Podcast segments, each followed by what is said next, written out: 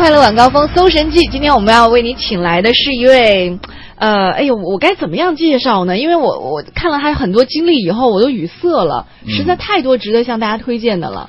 那你就先把你的感受跟大家说一下，然后我们再来判断一下你应该怎么称呼他。孙悟空吧，就就是应景儿是吗？对，那就是说明年如果蛇年，你要叫人家白素贞吗？不要吧，就真的年纪不大，但是他的生活经历真的可能很多人一辈子都没办法去企及。年纪不大显得大是吗？会不会聊天啊？是谁不会聊天啊？我们先把人家请出来跟大家打个招呼，怎么样？好好好吧，嗯。来给大家打个招呼吧。啊，大家好，我是晴天妈妈啊。嗯，你看人家这个声儿。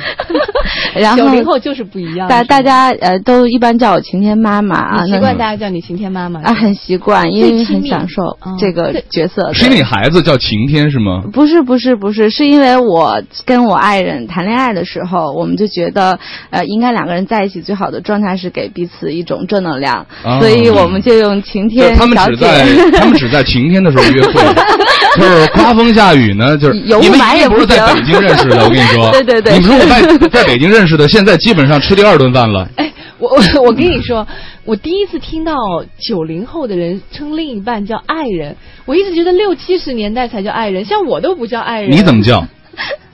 我就叫安树，就是我们会有自己的那种称呼。安什么？哎呀！哎，你刚才说了个安什么？就安树。安树。对啊，你是橡树。我是考拉，因为我就比较比较叽歪的那种人，可能 你知道吗？就老挂在别人身上，你知道是那种人。但是我不会说，呃，这比如说我给别人介绍，我不会说这是我爱人，这都是我的先生、老公什么的。那晴天妈妈，你来说一下，就是为什么你称呼你自己先生是叫爱人？就是黄欢觉得这是一个就是上世纪的称呼。不是叫什么 sweetie 啊、honey 啊 之类的？哎，因因为叫 sweetie honey，感觉还挺挺挺老派的。但是但是我觉得就是因为在就是其实感情有很多种嘛，嗯。就是喜欢的感情，还有就是因为在平常咨询中也接触到这种比较多，好感或者喜欢或者心动，或者是西方说的 have a crush，有很多种很多。听说中文。很多种感觉，然后但是我觉得爱是一个很深层次的东西，而且尤其是像包括夫妻或者是亲子这种亲密关系，就是我觉得这种关系中的话，你尤其是在两个人相处，如果是爱人的话，你会觉得你跟他不光。是一种，我是你的老老公老婆，不光你是结婚证上那个跟我在一起的人，你也不光是我孩子的父亲，更多的是你跟我是要一起拥有这些人生经历。明白了，明白了。来，显得我爱情很肤浅。今夜还吹着 风，讨厌。想起你好温柔。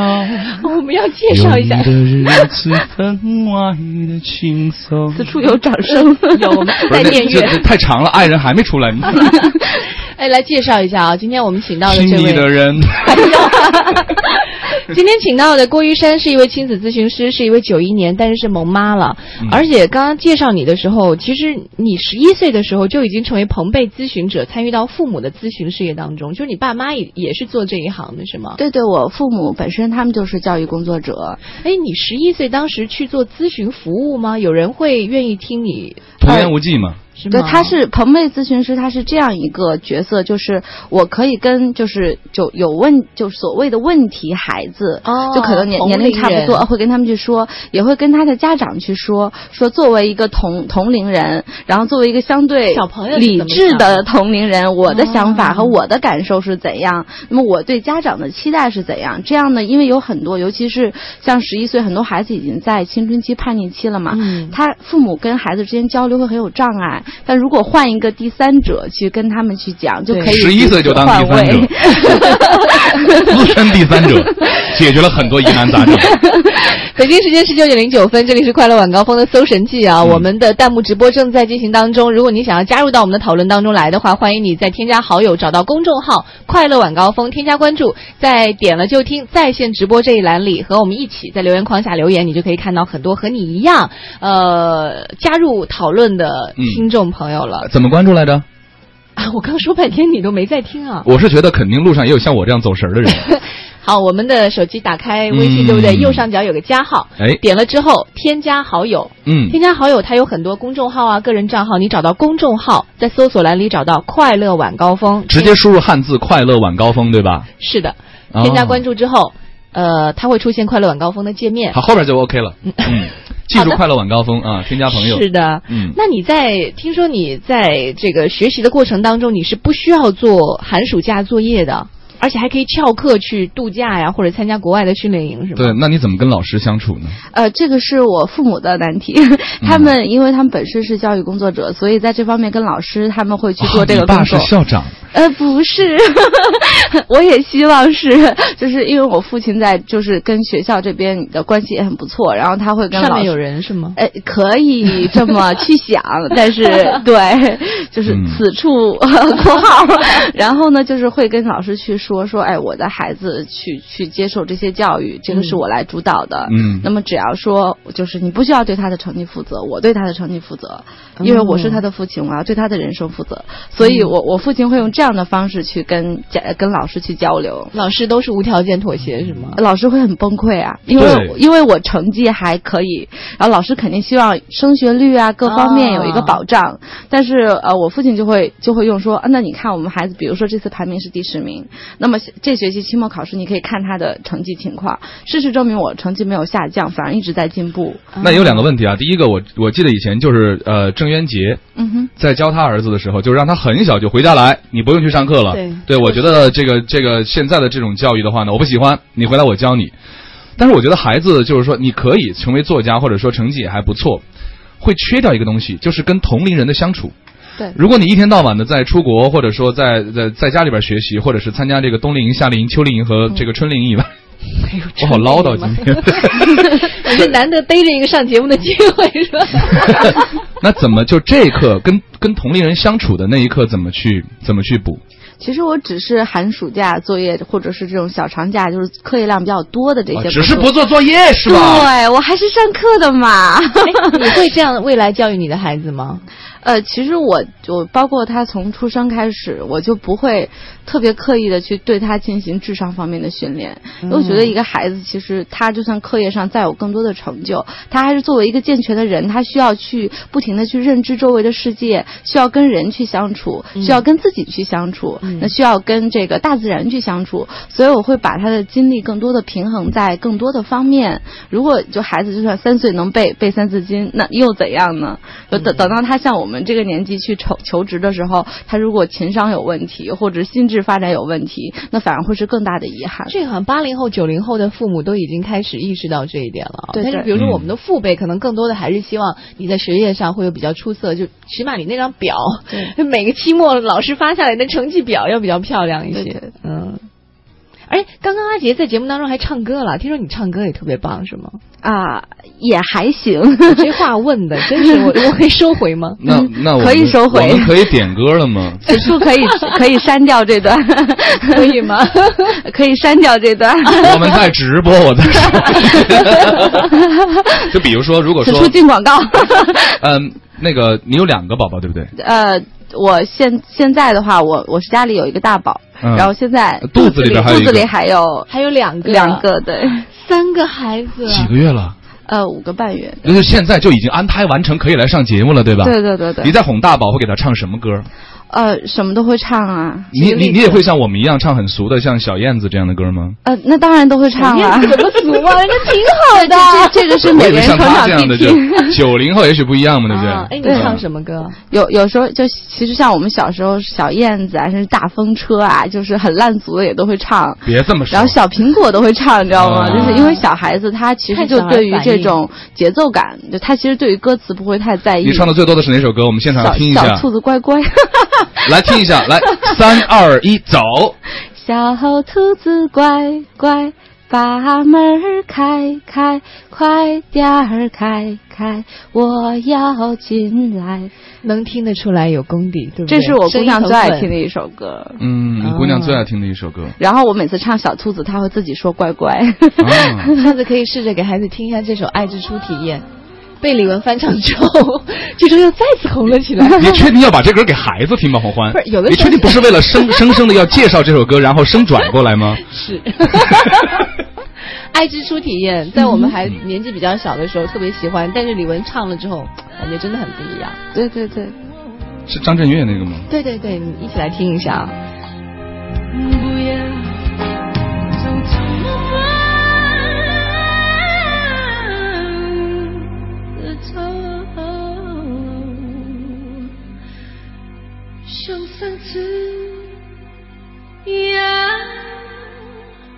down bend. Yeah.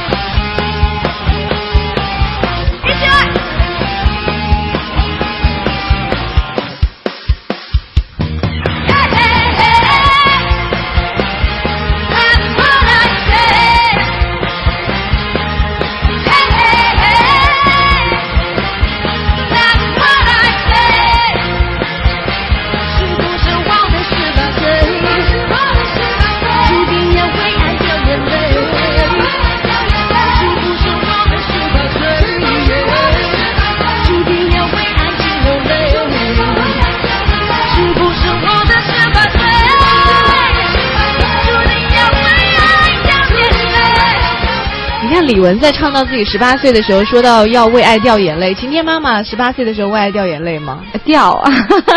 每每个人都会有这个是在哪个年纪啊？初恋，初恋差不多十十五六岁吧。十五六岁是吧？对对对。其实大多数人是不是都是那个时候？只不过平时跟同事谈起来的话，就是要点面子，装个假的。对我一般大学二年级。哎，我真是啊，算了算了。你真是啊！我是真的。嗯，好吧。好，我们来看下一个话题啊，就是。呃，晴天妈妈呢，确实是一个学霸。她九零后，现在是北大研究生在读，香港浸会大学的学士，接受四年全英文教学。呃，英语、法语、粤语手到擒来。嗯，难道不是用嘴说吗？西班牙、意大利语等小语种也是无师自通。虽然没有呃心理学的呃 degree，但是通过了哈佛和耶鲁的网上课程，自修完成了心理学和教育学。据说晴天妈妈当时考北大研究生的时候呢，刚刚生完宝宝一个月，下午的英语考试考到一半就提前交卷回家喂奶了。总觉得这是一个非常为什么让我念这个？呃，据说对老师说干嘛呀？喂奶去，要给孩子吃热的。据说晴天学霸呢，当年大学毕业以后拿到了法国和美国高等商学院的 offer，但是呃，他的真爱也就是晴天姐夫。这不对呀，为什么晴天妈妈和晴天姐夫在一块儿？果断放弃了求学，留在北京发展。你是一个学霸。呃，伪学霸，其实我不是特别正统意义上的学霸。你是自己就是就是你很早就觉得学就是功课读书是特有意思的一件事儿，还是说你觉得这事儿以后是要学以致用，要去换取一个很好的工作的？呃，我倒是对唤醒一个很好工作这一块倒是不是太在意。我是觉得，就是因为人生嘛，现在就是要不停的去充实自己。那可能在我已经工作两两三年了嘛，然后觉得自己在这个阶段又需要新的养分，那么就再去再去学一个这样的一个感受。嗯嗯，而且因为从小在功课方面没有额外的压力，所以对于这种知识的这种需求就没有太多被动的那种感受，还是觉得自己主动去学一点东西也挺好的。老大多几岁了？我老大才一岁半吧。一岁半哈，嗯嗯，你是一个过来人，就是有个问题我一直想问，因为我的人生当中已经错过了，就是这个学习的兴趣要怎么才能培养出来呢？学习的兴趣培养，我觉得这个东西的话，拿我们家老大来说吧，我们家孩子现在一岁多，他就很喜欢看绘本，也很喜欢拿一本书，然后自己开始翻，甚至一本嗯，看的是正的还是倒的？呃正的，嗯他自己你们在聊什么正的倒的？你们说清楚。有有一些小孩子他嗯如果是没有看到看到故事的情节的话，那他可能看书就拿的是倒的。哎，我们家的永远看倒的书，不知道为什么。哦，你们检查一下，就是有一种很罕见的，就是它的视觉成像是，真的真的真的，不是，我不骗你们，不是，人家是是是是正常呃。是正常的就是吧他？在有那么几个月的时候，对是吧？有些孩子老是拿给他正的，他非得给你翻过来，会有这样一个，他是大概多大的时候喜欢反着就？是一岁多一点点的时候，那我们孩子可能更早一些，他可能六、六七个月的时候会喜欢，然后就是假模假式的那种，对好像能看懂一样。翻过来，但但等他大一些的时候，他知道一些图图像或者他知道一些东西的时候，他就不会再反过来看了。嗯而且你要是拿反，他会帮你正过来。对，然后自己就可以翻书去看，就感觉他现在学习兴趣还蛮浓厚的哎。，你们俩要不要先聊着，给你买点瓜子儿？买点瓜子儿，你先嗑。你的腿都盘上了，还说我们嗑瓜子儿？家长和孩子最好的相处是什么？有很多种的类型。有的人呢觉得中国就是比如说呃慈母严父，嗯呃分担角色红脸白脸儿。然后呢，有的说呢像跟孩子像朋友一样相处，嗯就是孩子呃管父母的职业叫名字，父母会很开心。就是你会觉得就是现在的孩子就是哪一种的相处方式是比较好的？啊，我觉得这个问题就刚您说的那些，其实都挺形而上的，就是怎么样具体的去相处，或者什么样的称谓，甚至什么样的形式都不太重要。我觉得我们先要去建立一个形式，再往形式里边填充内容嘛。呃，就是其实更多的我在意的是一种状态，就是所有的亲密关系，不管是啊、夫妻，还是父母跟孩子，呃，我们的父母跟我们，或者我们跟我们的孩子之间，就是最重要的是一种陪伴的状态。就现在都很讲究高质量的陪伴嘛，并不代表代表你们一定要在一起做去做什么特别正能正能量的事情。只要在一起的时候，你觉得很舒服，他也觉得很舒服，你不压抑自己的情感，他也不觉得跟你在一起他受到很多约束。那么我觉得这样一种状态就是最好的一种状态。这个挺难的。对，因为很多时候大人都要压抑自己状态。对啊。那那那在这个时候就证明你的亲子关系还是需要专业人士的 一个辅导。引 导对，我们现在我跟黄欢都面临这个问题，所以你来给我们引导一下。这我因为你不可能说你一个成年人三十多岁了，你和一个三岁的孩子有相同的兴趣爱好和兴奋点，那怎么可能相互陪伴的时候，他做他觉得特嗨的事情，然后你也能跟着嗨？呃，我觉得这个就是一个一个角色转换的问题。因为首先，作为我们职场人来说，每天生活上、社会上，包括家庭上，我们会有很多压力。对，如果说我们在跟孩子在一起的时候，总觉得啊、这个小屁孩儿我要陪着他，让他不哭不闹，然后不饿着就可以了。那那么话，你会把很多平常生活中的情绪投射到孩子身上。有时候可能他的行为并没有问题，他可能只是今天有点累了，有点闹，然后你就会很生气，可能莫名其妙的你会对他发一顿火，甚至对他态度不是很好。这个很多时候就是我们自己在自己的情绪管理和情绪疏导上有一个就是不太好的处理。那么像好的一个状态就是你你接受你的孩子，他现在虽然很多东西他没有办法像我们成人一样思考，但是它这个模型和它这个基础架构是跟我们成人一致的。就举个例子，在我们不知道北京这么大城市的时候，可能举个例子，我们是河北河北，呃，说哪儿呢？比如说咱固安的河北，哎，就比如说他是固安的，那 你你们家买的那个什么城啊？举个例子，孔雀城。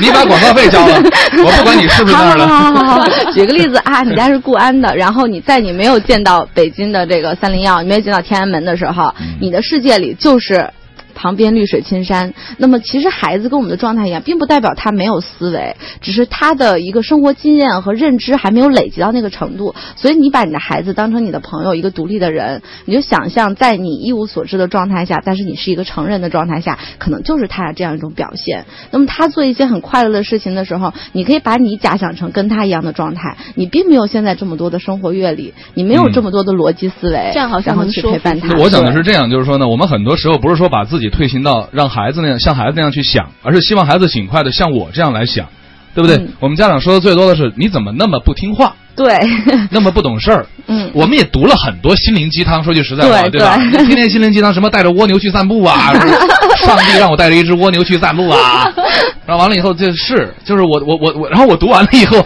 我得对我孩子好点儿，然后他慢点儿，然后他那个他他不懂事儿呢，我得有耐心一些。嗯，但是能持续半个小时，我跟对你说，对对对，算不错的。就打完这针鸡血，药效过了就没有了。天天抱盆儿喝，知易行难。对我们要真的站到像孩子那样去看待和理解这个世界，是你你做得到吗？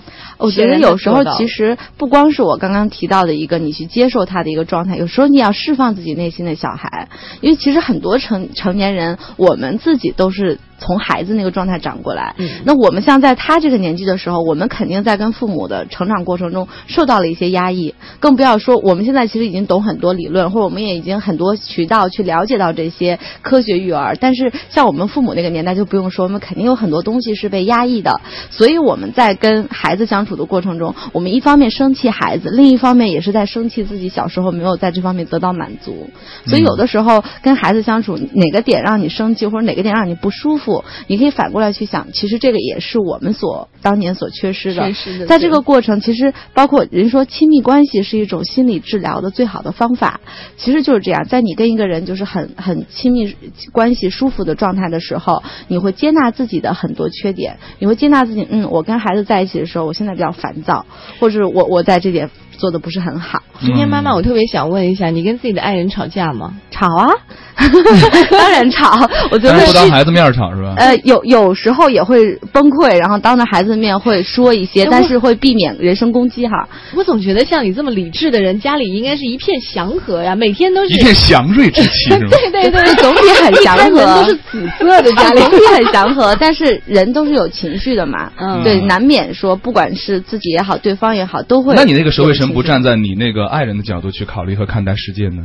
嗯，也会啊，就其实很多时候，大多数时候会，但是人都在点我上。看过了，不怎么样。站在你的角度上，我还是觉得我是对的。前一阵时间不是又流行一碗鸡汤吗？对就说如果我像你对待我这样对待你，你早跑了，干了这碗鸡汤吧。还有，今天我们在节目当中请到了一位学霸哈，同样也是亲子和亲密关系的心理咨询师嗯晴天妈妈来到我们节目当中，挺着五个半月的双胎肚子来到直播间，我实在是那叫双胞胎，是吗？叫双胞胎是吗？对，双胎。没有就是没经验，你知道吗？双胎听着很像自行车的感觉。啊，来到我们节目当中啊，谢谢你给我们带来了直播间的祥瑞之气，紫色的。祝子孙满堂，待会儿见。